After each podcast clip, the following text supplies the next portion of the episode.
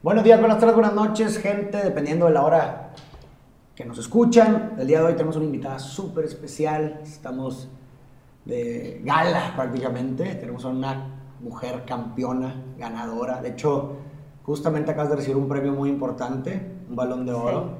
Es capitana del equipo más dominante en la historia del fútbol femenil mexicano, si así se puede decir. Están escribiendo historia en este mismo momento en el que estamos hablando, siguen escribiendo la historia. Está conmigo Lili Mercado. Muchas gracias por venir, gracias por, por estar aquí. Estoy seguro que vamos a tener una conversación muy rica el día de hoy. Hola, la verdad feliz de estar aquí contigo. Gracias por la invitación. Campeona que cuatro veces ya. Cuatro. Cuatro veces, dos subcampeonatos. Sí, dos Eh, campeonatos. has ganado oro también en, en los Olímpicos. En, No, en, en centroamericanos. Centroamericanos. Sí, medallas O sea, eres ganadora.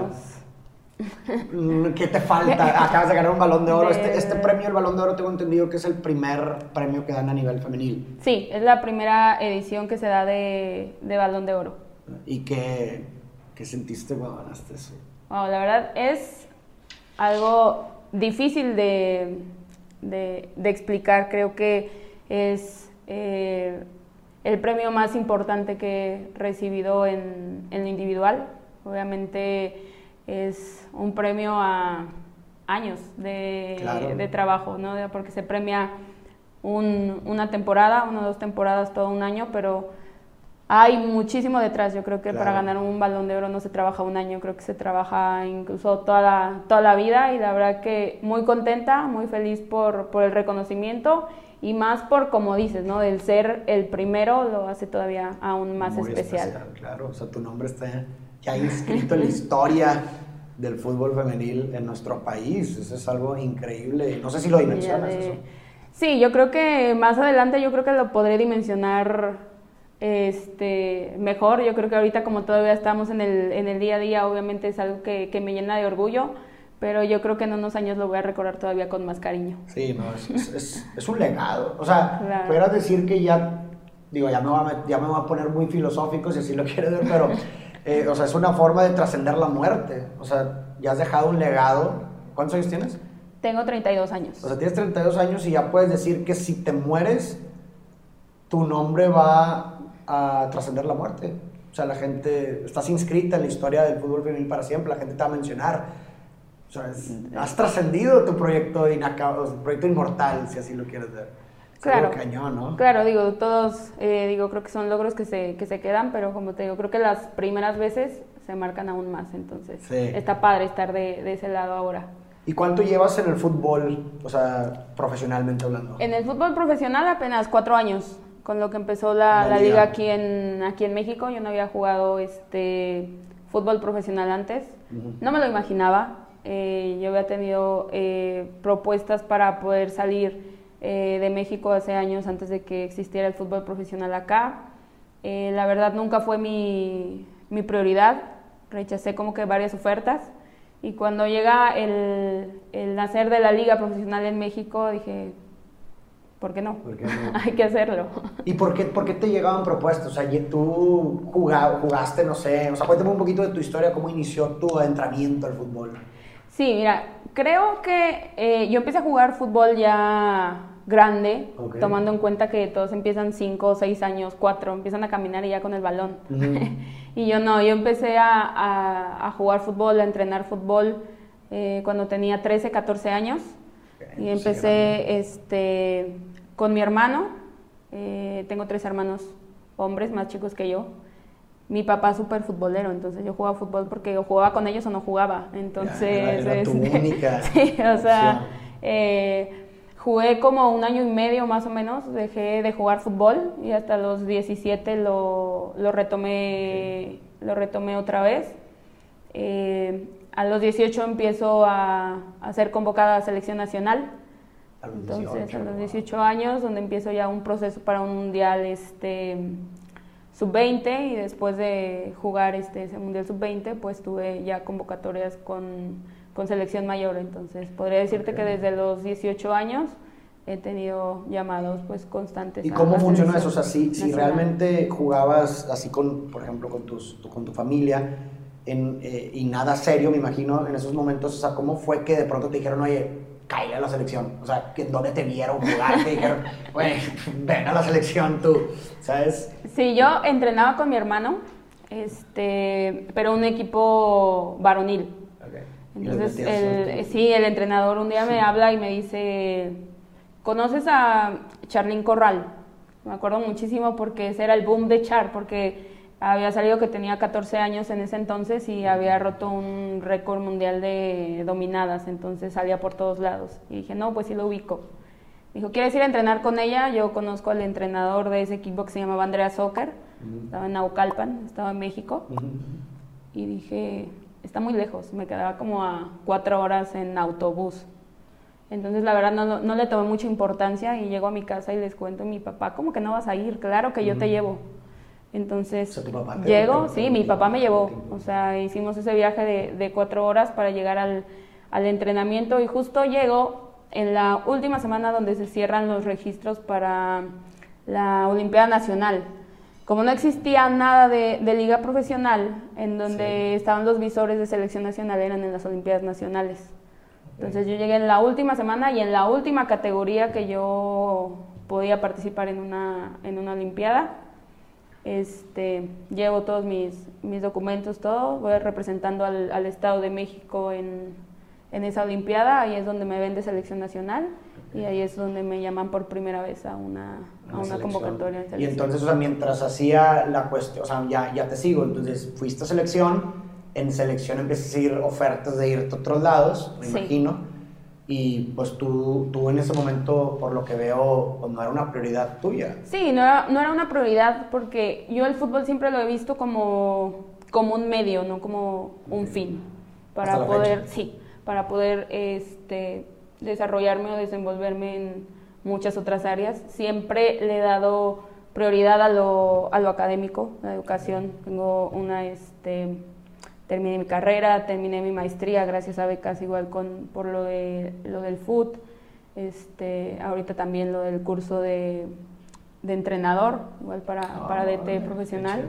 Entonces, como que siempre dije, ah, el foot me puede dar esto, y lo jugaba porque me gustaba lo que me daba, lo que vivía, pero nunca, nunca lo vi como ser este futbolista este profesional. ¿Y qué hay que... Te digo, me llevaron ofertas igual para ir al extranjero y este y ninguna me, me llenó o pensaba que me iba a este pues a dejar tanto como como yo estudiar algo porque siempre decía futbolista voy a ser ahorita voy a jugar un año a lo mejor juego dos y ya entonces como que decía y después qué y, exacto. Y, me parece muy astuto y muy inteligente de tu parte porque precisamente si tú ves eh, la historia de los futbolistas, o bueno, por lo, por lo, no puedo generalizar definitivamente, pero sí me ha tocado ver muchos futbolistas que precisamente tienen una carrera brillante, de mucho idolatramiento, ¿verdad? Y, y, euforia, y de pronto acaba su carrera y terminan haciendo nada y, se gastan todo lo que habían generado y terminan, si me explico, haciendo, sí, o sea,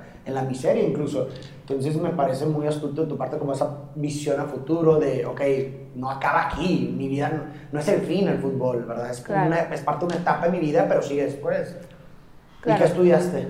Yo estudié Derecho y después estudié este, la maestría en Políticas Públicas.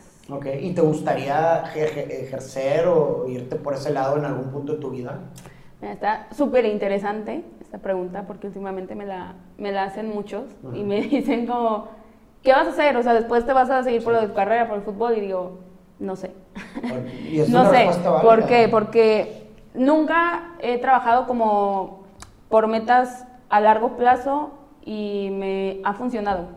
Siempre he pensado que el disfrutar y el entregarme en el día a día, siempre me ha asegurado que el día de mañana estoy en un buen lugar o en un lugar en el que, en el que quiero estar. Y por eso ahorita de que estudiando para DT, digo, no sé si el día de mañana que, que deje de jugar, fútbol, que me retire, si vaya a seguir dentro del fútbol, igual y digo, no, me llama más la atención este ir por el lado de, políticas públicas, no sé, por el lado del derecho, no lo sé.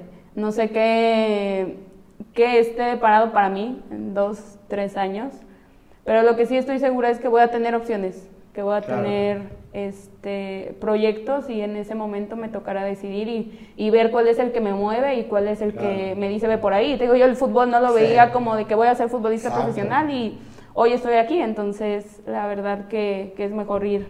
Te digo, a mí me ha funcionado el día a día, dar todo el día a día, disfrutar el día a día y ya. Sí. Sí, o sea, por lo que veo eres como esta persona que está tratando de agarrar herramientas por todos lados para que le ayuden a prepararse a lo que Claro. viene en el devenir, ¿no? O sea, el- para la incertidumbre o el caos del futuro.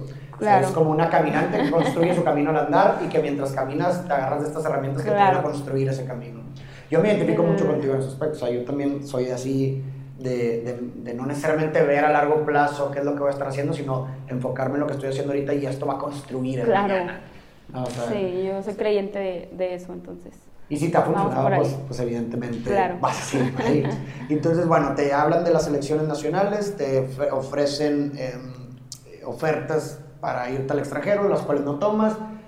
Sigues en la selección mexicana y me imagino que a partir de ahí, o sea, fue hasta que no se hizo la liga Sí, femenil que ya ahora sí te metiste en equipo de fútbol que no sea la selección. Sí, tal cual, siempre eh, llevé de la mano el, el fútbol en la escuela. Te digo, a la vez que estaba en selección nacional fue el tiempo que estuve en la universidad, después el tiempo que hice para, para la maestría y justo en el, en el semestre que termino la maestría es cuando nace, nace la liga. liga.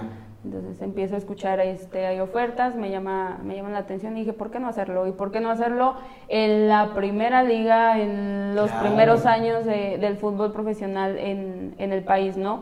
De hecho, a veces me dicen de que, ay, te hubiera llegado cuando tenías 20 años, o te hubiera... Digo, no, él llegó cuando tenía que llegar y yo estoy feliz, nunca digo de, ay, ¿por qué no me llegó antes? Creo que llegó cuando tenía que llegar y por eso creo que hoy lo estoy disfrutando muchísimo. Qué padre. ¿Y tu primer equipo cuál fue?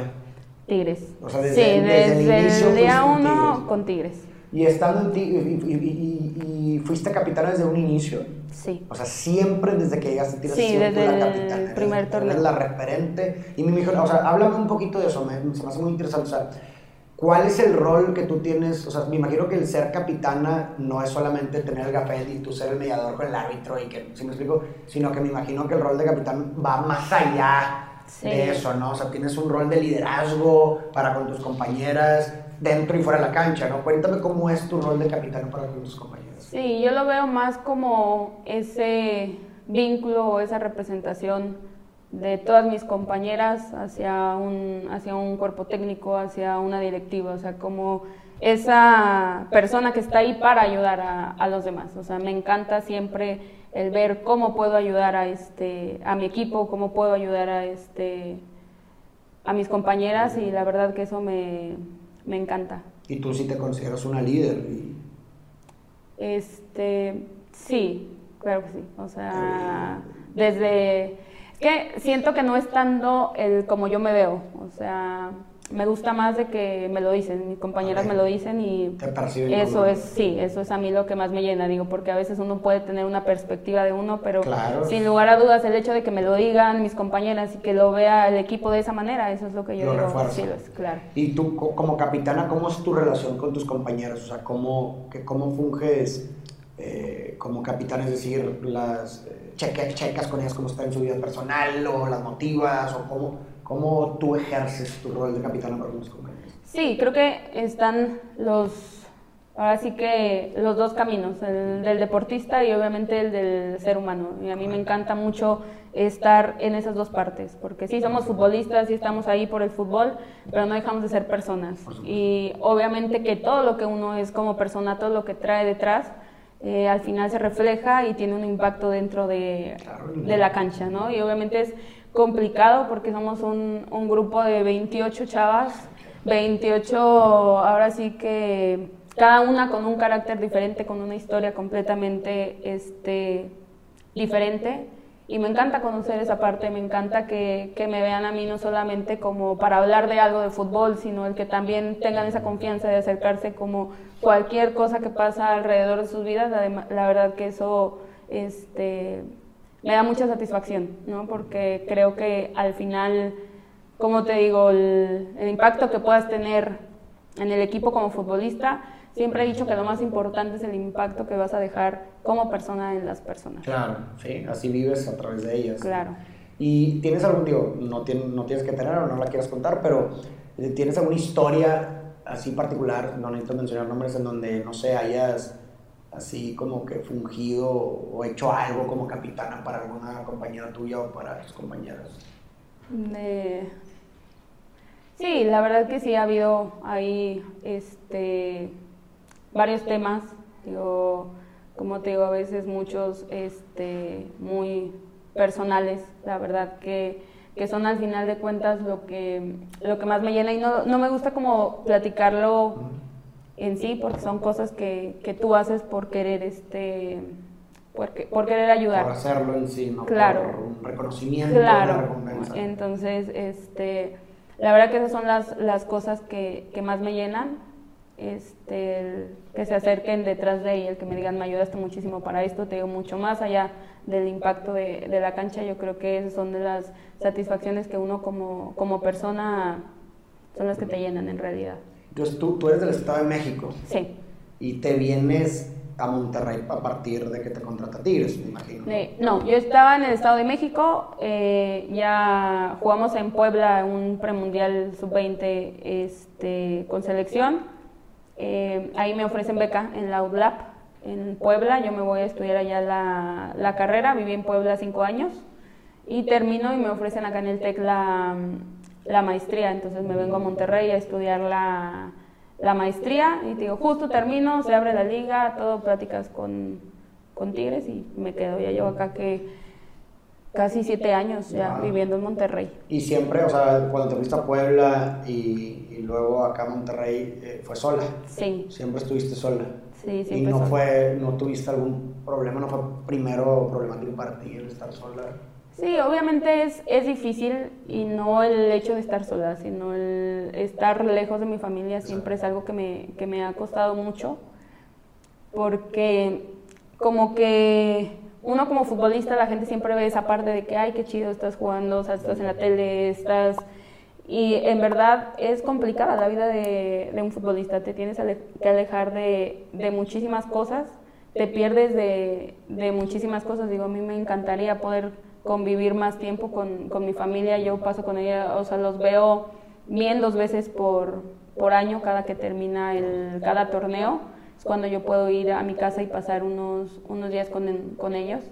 Obviamente es complicado, pero te digo, al final, al final todo vale la pena, ¿no? Imagínate qué chingón sería que uno pudiera cumplir sus sueños y todo ahí sin moverse sentadito en su casa, pero no, tienes que, claro, tienes que, este, que moverte a veces para, para poder lograr eso que quieres. Claro, y creo, me imagino que también para tu familia es un orgullo el verte triunfar, ¿no? Entonces eso también quizás pueda ser como soportar ese costo que está sí, digo, al final todo vale la pena de, de, mi parte hacia ellos y sé que de ellos hacia mí también. Entonces. ¿Consideras que eso ha sido como lo más difícil que has vivido dentro de tu proceso como futbolista en tu carrera o en tu vida en sí? Sí, sí, eso ha sido lo, lo, difícil, alejarme de mi familia, sí. ¿Y qué es lo que te ha servido en lo personal para superar dichas adversidades o dichos costos? este, los logros obtenidos, sin duda, el agarrar y decir, claro, agarrar y decir, me alejé, pero el día que me gradué y que tenía el título dije, vale la pena, claro, cuando terminas la maestría valió la pena, cuando termina el torneo y está ahí tu familia celebrando contigo el campeonato, vale la pena. Sí, momentos inolvidables, me imagino, para que se quedan tatuados. Y háblame un poquito de este, o sea, de este equipo que sea prácticamente ya es histórico dentro del, fútbol femenil. Eh, ¿Cuatro campeonatos ya llevan? Cuatro. campeonatos llevan, o sea, dominante prácticamente. O sea, ¿cuál ha sido la clave? Tú, eres la capital, o sea, tú eres la cabeza de este equipo casi, casi. ¿Qué ha sido determinante para poder llegar a esto? es algo increíble. Sin duda, el trabajo. El trabajo es la clave de este equipo y creo que de cualquier cosa en la vida. Eh, vemos eh, un equipo de gente que no se conforma, de gente que siempre quiere ir más allá y de que ganas el primer campeonato, festejas ese día y al día siguiente ya estás pensando cómo ganar el, el, segundo. Ganaste el segundo y al siguiente día ya estás pensando en el tercero.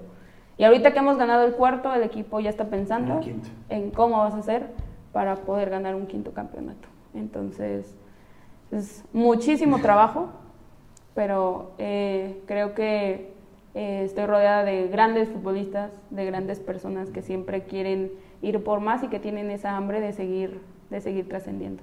Sí, no, se, digo, se nota y felicidades, de verdad, por, digo, qué orgullo, yo como regio de aquí en Monterrey, la verdad, qué orgullo tener un equipo como ese y que esté escribiendo historia, es algo increíble.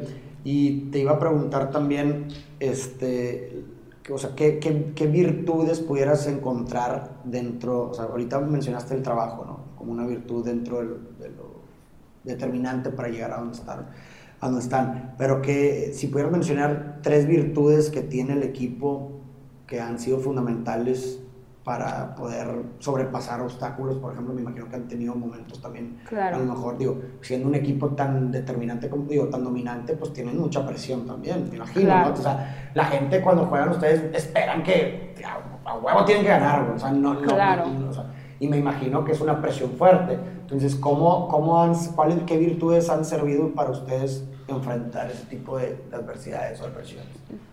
Yo creo que primero el compromiso que se tiene con, con la institución. El, sin duda, eh, Tigres ha sido el, uno de los principales impulsores del, del, fútbol femenil y de los que más han apoyado desde el día uno a lo que es este, la liga. Entonces, si tenemos detrás a la mejor directiva del fútbol femenil en México, tenemos que corresponderles de la mejor manera. Si ellos siempre están viendo cómo hacer que nosotras estemos mejor, nosotras tenemos el compromiso y sabemos que tenemos que responder de la misma manera que ellos están, están con nosotros.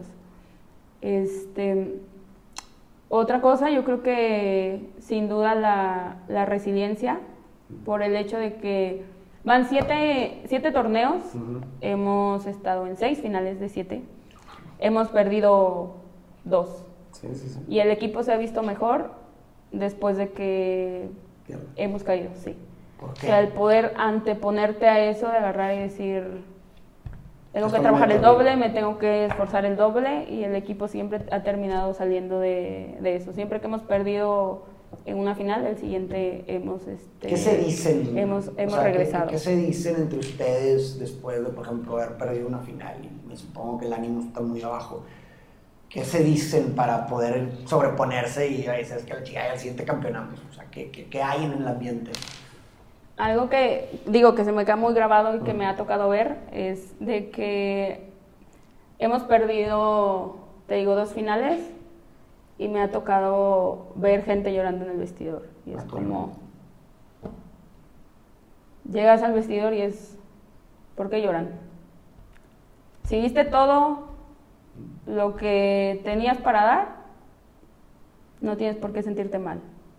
Si te sientes mal es porque no lo viste. Entonces, ahí está el siguiente torneo para que des eso y así. Digo, ¿para qué vas a llorar o lamentarte por algo que ya no hiciste? Mejor empezar a pensar en qué es lo que vamos a hacer mañana para ganarlo otra vez. Y creo que eso ha sido súper, súper importante para, para nosotras. Como te digo, si así como cuando festejamos este, 24 horas después ya estamos pensando, cuando perdemos desde ese momento es de tratar de, sacarlo lo, antes posible y empezar a trabajar en cómo recuperarlo. Wow, felicidades, es una gran mentalidad. Ahora veo por qué eres capitana. Oye, ¿y tienes algunos referentes de que tú admirabas o que te inspiraban para finalmente llegar a ser lo que estás haciendo? Claro, digo, dentro de, del fútbol, si desde chiquilla no, no lo jugaba, obviamente lo, lo, seguía. Este, sin duda, para mí, dos referentes este, dentro del fútbol femenil en México, la primera te diría que es este Maribel Domínguez. Cuando nadie apoyaba al, al fútbol femenil, cuando no existía nada de fútbol femenil, este, en México ya pudo salir del país y pudo ir a jugar fútbol profesional a España y aparte jugó en el Barcelona, no jugó en, en cualquier equipo, ¿no? Y digo, que a veces es difícil en cuanto cuando no se tiene apoyo y ahorita todavía dices es que no tenemos esto falta esto. Imagínate hace 15 años que lo hizo Maribel. O sea, la verdad es, es algo impresionante. Y la otra persona que yo admiro muchísimo es Charlene Corral. Es uno de, las personas que yo admiro mucho, tanto en lo deportivo, porque siempre se ha salido de, esa zona de confort y a donde ha ido, ha brillado. Entonces, eh, esa parte y más porque me toca conocerla desde hace muchos años y la calidad de persona que es, la verdad que sí es, sí es de admirar y sí es uno de, mis referentes.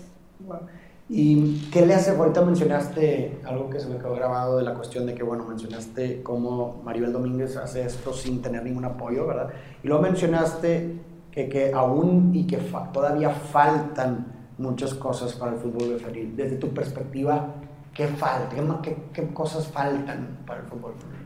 No, falta muchísimo todavía. Como te digo, es una, una liga que tiene cuatro años y en el mundo hay ligas que tienen, países, perdón, que tienen ligas de, de 20 años, de 15 años, que obviamente ya tienen un, un, mayor desarrollo. Yo creo que la liga necesita más trabajo en conjunto. Yo creo que el fútbol femenil es tarea de muchísimas personas, desde, las, este, desde los clubes que existe ese apoyo, desde uno como futbolista que tenga ese compromiso de saber que todavía tiene mucho que mejorar, sin duda los medios que ayuden con toda esa parte de este, de difusión, las marcas que, que puedan involucrarse más con, con, los equipos, con las atletas. Yo creo que al final la liga no solo se compone de, de las futbolistas o de, de, los clubes, creo que hay muchísima gente alrededor que puede hacer mucho para que esto, esto siga creciendo. Creo que va por muy buen camino, van cuatro años y tenemos récords de asistencia a nivel mundial, o sea, eso quiere decir que, que sí vende, el fútbol femenil sí vende entonces hay que empezar a, exponerlo más para que siga creciendo y con eso ganemos todos, ¿no? De hecho, vi, corrígeme si me equivoco, pero en Twitter que el Tigres Femenil era el club femenil del mundo con más menciones, ¿no? sí. Con más cotorreo. Sí, ha habido por ahí, este, suben eso, me parece que es cada mes. Cada mes ah. hacen un comparativo y sí hay ya varios en los que se ha estado, si no en, primero, sí en los primeros tres a nivel mundial. Wow. sí, ha movido muchísimo, sí. Y, ahorita Zully, porque eso creo que es algo que se nos olvidó decirle a la gente. A, Lili le, dicen Zully, si quieres explicar por qué. Para sí, fue de hecho fue en esa primera este, Olimpiada que, que te digo que ah, fui. este, mis compañeras de equipo andaban muy de, de moda la película de Monster Inc. Entonces, este, me empezaron a decir un día así de que se les salió y me dijeron, sí, tú eres Sullivan. Y eh, yo pensé que se iba a quedar ahí en algo de, de, ese día, pero como ahí había compañeras que estaban en selección nacional, entonces yo llego en selección nacional y me empezaron a decir, ay, llegó Zully. Y Zully, y Zully, y Zully. Y se hizo como, como ya me conocen más por Zully que, que por mi nombre. Luego salían las listas y la buscaban y decían, ¿por qué no está Zully? Y era como, soy Liliana, no soy. Sí, digo, yo te voy a ser sincero, yo me confundí cuando llegaron y ahorita a la casa y pues me, me, dijiste de que, oye, no, pues estamos yo y Zully. Y yo te digo, va a llegar alguien más. Y me dice, no, nomás estamos yo y Zully. Esperabas a Liliana. Y yo, como que si tuve un conflicto mental de que por un segundo de, como, ¿y, y, y Lili? ¿Sabes de qué? ¿Dónde está Lili? ¿Sabes? Pero luego ya, ya conecté y dije, ah, pues su apodo, ¿sabes? Y por eso te dije aquí, Ah, te dicen Zully, entonces fue como una forma de confirmar mi duda. Pero sí, me había duda. Oye, Zully, y ahorita, digo, yo sé que en su momento rechazaste ofertas al extranjero, pero si ahorita te llegaran ofertas, no sé, para irte a jugar a Barcelona, por ejemplo, ¿te irías? Este, no.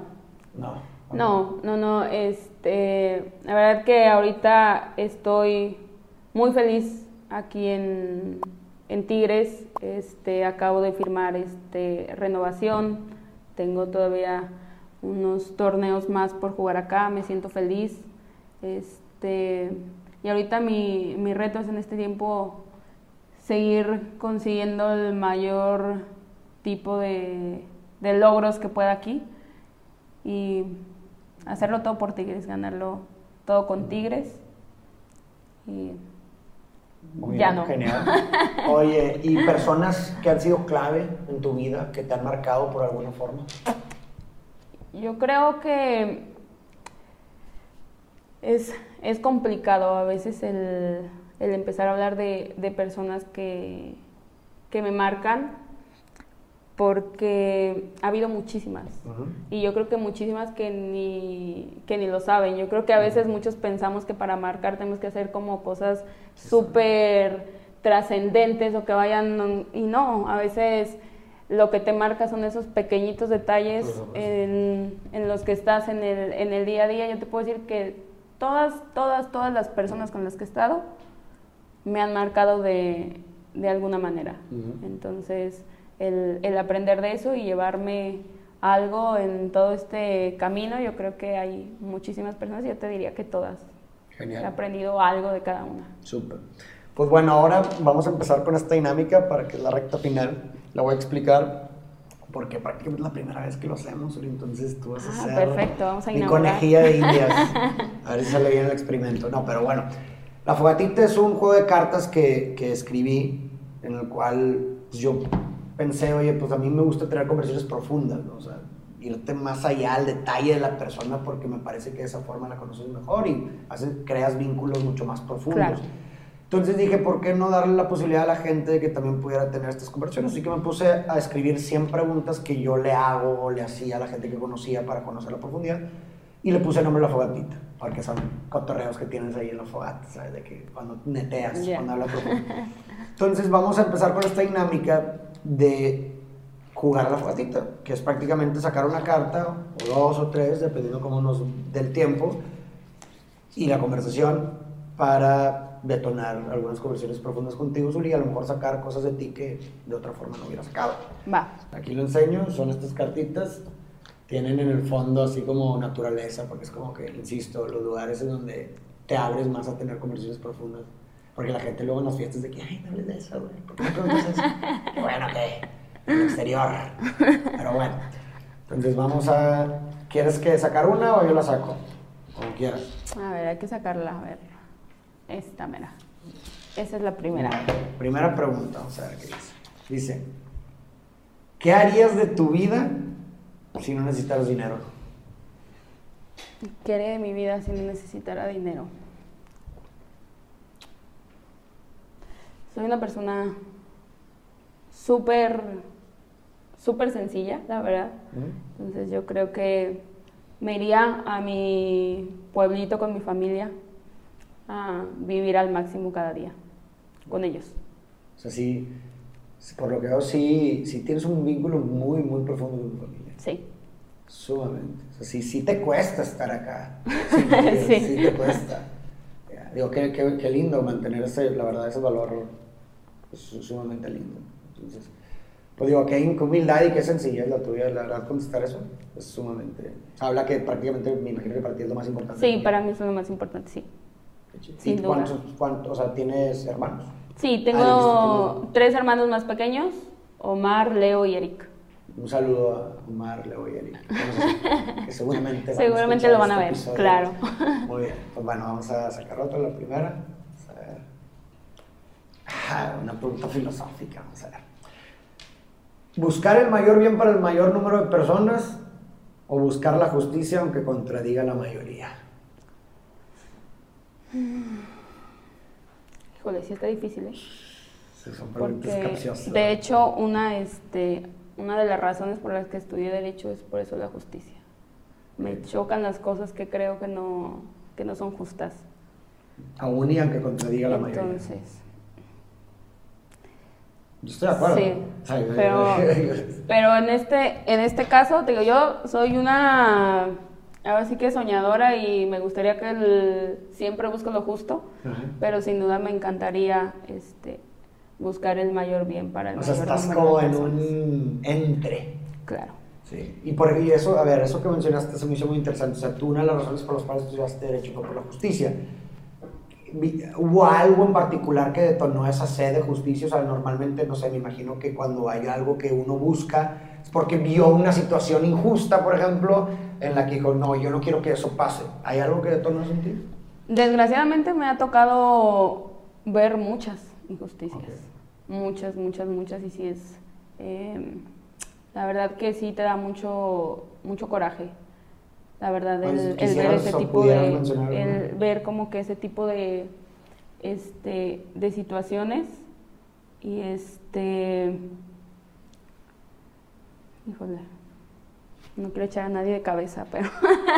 No, no, no, no pero la verdad, te digo, sí, es, es difícil como una, una en particular, pero este, considero que sí vivimos en un mundo muy injusto. Sí, Yo coincido en que la vida no es tan justa. Digo, de entrada uno no elige en dónde nacer, baja, ya lo hace un poco. la- ya, ya lo hace un poco así, desproporcional el juego. a La, sí. ¿A qué le pudieras poner más atención en tu vida, Zuli? Más atención. En ocasiones yo creo que a mí. A ti misma. Sí, yo creo ¿Por que en, en ocasiones a mí porque siempre me gusta mucho ver por los demás y creo que a veces por ir mucho por ese lado creo que descuido mucho a mi Te olvidas de persona. ti. Sí, pues, o sea, me imagino que eso debe estar mucho, o sea, eso, esa delgada línea, me imagino que está muy marcada, o la viven mucho los líderes como tú, ¿no? Los Sobre tú, pues tienes gente que, que depende de ti, o tienes gente que está esperando un consejo tuyo, Claro. o si me explico. Y te lo Entonces, digo porque me lo dicen mucho. A veces me dicen, no, es que eso déjalo allá. O sea, a veces necesitas el, el preocuparte un poquito más por ti y dejar de ver un poco más. ¿Y tú, más o sea, tú lo has sentido? Eh, sí, en ocasiones, claro que sí, pero a mí me llena eso, me encanta eso. Entonces, de verdad me es, me es muy difícil a veces. Ya, bueno. Yo creo que dos más, y con esta, para llegar a las cinco, cinco es un número cliché. cinco preguntas para... ¿Qué querías hacer cuando eras niña? ¿Qué quería hacer? No, hombre, mil cosas. Yo quería ser bombera, quería ser arquitecta. Nunca dije que quería ser futbolista. Soy futbolista. Este, sí, creo que creo que vamos cambiando muchísimo como vamos creciendo. Creo que nuestras expectativas de vida van cambian. cambiando cambiando muchísimo. Pero bueno, estoy feliz con lo que con lo que soy ahora. Entonces, Tu si volviera a estar chiquita, ni te preocupes. Tú ni te preocupes, mejor haz, haz las cosas bien y estoy segura que, que te va bien en la vida. ¿Tu niña estaría orgullosa de quién eres? Si le pusiéramos una proyección a tu niña, a tú de niña chiquita, de lo que está haciendo, estaría orgullosa de ti. Sí. Yo también creo que sí. Última pregunta. Si pudieras podido vivir en otra época, ¿en cuál sería y por qué? Tienes que, o sea, no, no, que no sean las típicas, no, yo aquí, en mi época. Imagínate que no, no puedes vivir en esta época, tienes que escoger otra. ¿En cuál sería y por qué? Mm, Chin. Qué complicado, fíjate, porque sí me gustaría a veces ir a- al pasado para poder entender muchas cosas del presente, pero también me gustaría ir al futuro para ver el impacto De lo que haciendo. de lo que estamos haciendo ahorita. Entonces sí, Sí, sí eso- es eso- complejo, Eso ¿eh? es súper interesante. claro. Sí, porque finalmente el hoy está construido sobre Claro, algo. o sea. lo que te digo, estaría padre el, el poder ir atrás y ver el por qué esto, pero a mí me intriga ahorita muchísimo más el impacto de lo que está haciendo. de lo que está pasando. Sí, es ahora. como una forma de, de decir, oye, o sea, quiero ver el, el sentido que está detrás de todo lo que estoy diciendo ahorita y que me está costando, ¿no? Esa Es como la mirada hacia el futuro. Claro. si vale la pena. O sea, porque hay una cita que me gusta mucho de Kierkegaard que dice que la vida solo puede ser comprendida hacia atrás, pero tiene que ser vivida hacia adelante. Entonces, Claro. o sea, es muy fácil, por ejemplo, ganaste el campeonato. Dices, ah, resignificas todo el esfuerzo y dices, ah, bueno, como tú dijiste al inicio, valió Claro. la pena, fue bien chingón. Pero ¿qué tal si no hubieras ganado el campeonato, güey? Claro, Hubieras mirado hacia atrás y hubieras dicho, chingado, no mames, no vale la pena todo lo que hicimos para nada. Claro, y, digo, y, si vas hacia atrás, o puedes ir hacia atrás no de una manera vívida que digas puedas estar ahí, pero existen muchísimas formas en que puedes entender muchas cosas, existen libros, existen mil cosas que te pueden llevar a poder tener una experiencia, como te digo, no al emoción. 100, pero pues sí el poder entender. Pero te digo, a mí sí me causa más el, El futuro. el mañana, sí. ¿Y crees que sea por eso? O sea, como que para de cierta forma darle sentido a, a lo que, buscar un sentido a lo que estás haciendo o por qué te- esa, esa Sí, yo creo que este sí sería más por el sentido.